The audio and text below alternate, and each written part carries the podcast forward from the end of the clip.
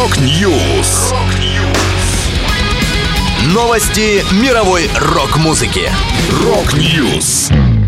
У микрофона Макс Малков. В этом выпуске Марк Торнило подумывает о сольном релизе. Animal Jazz выпустили альбом «Инь». Автобиография басиста Black Sabbath. Далее подробности. Call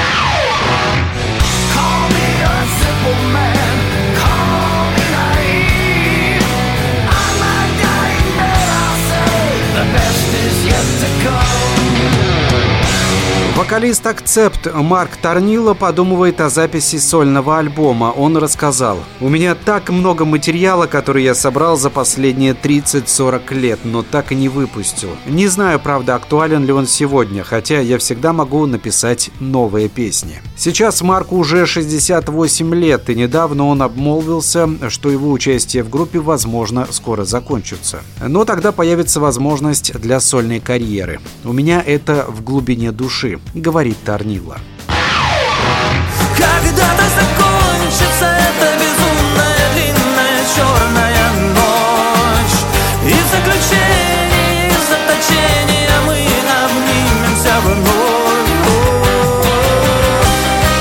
Группа Animal Jazz выпустила первую часть своего двойного альбома «Инь». Лидер команды Александр Красовицкий рассказал, «Этот альбом мы выпускаем после самого долгого перерыва в нашей истории. Материал накопилось много, но вокруг в последние годы происходили такие изменения и события, что мы никак не могли понять, что выпускать, когда и о чем. В итоге песни сами сложились в два больших блока – черный и белый. Хотя наш белый цвет никогда не бывает чистым, в нем тоже немало черноты. Тем не менее, мы решили выпустить альбом в двух частях – «Инь» и Янь. На диск вошло 9 песен, среди которых уже знакомые по синглам и клипам о хлебе и воде, бессимптомно и смайлик. Осенью Animal Jazz обещают представить вторую часть альбома.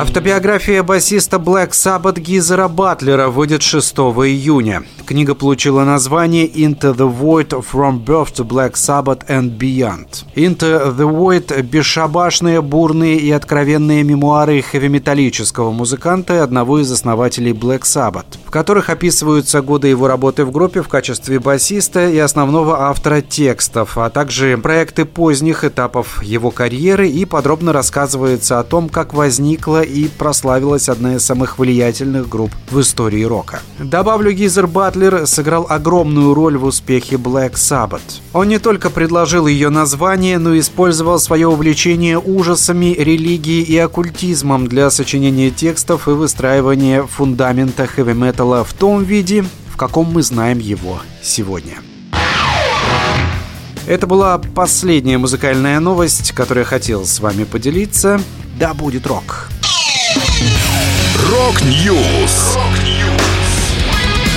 Новости мировой рок-музыки. Рок-Ньюс.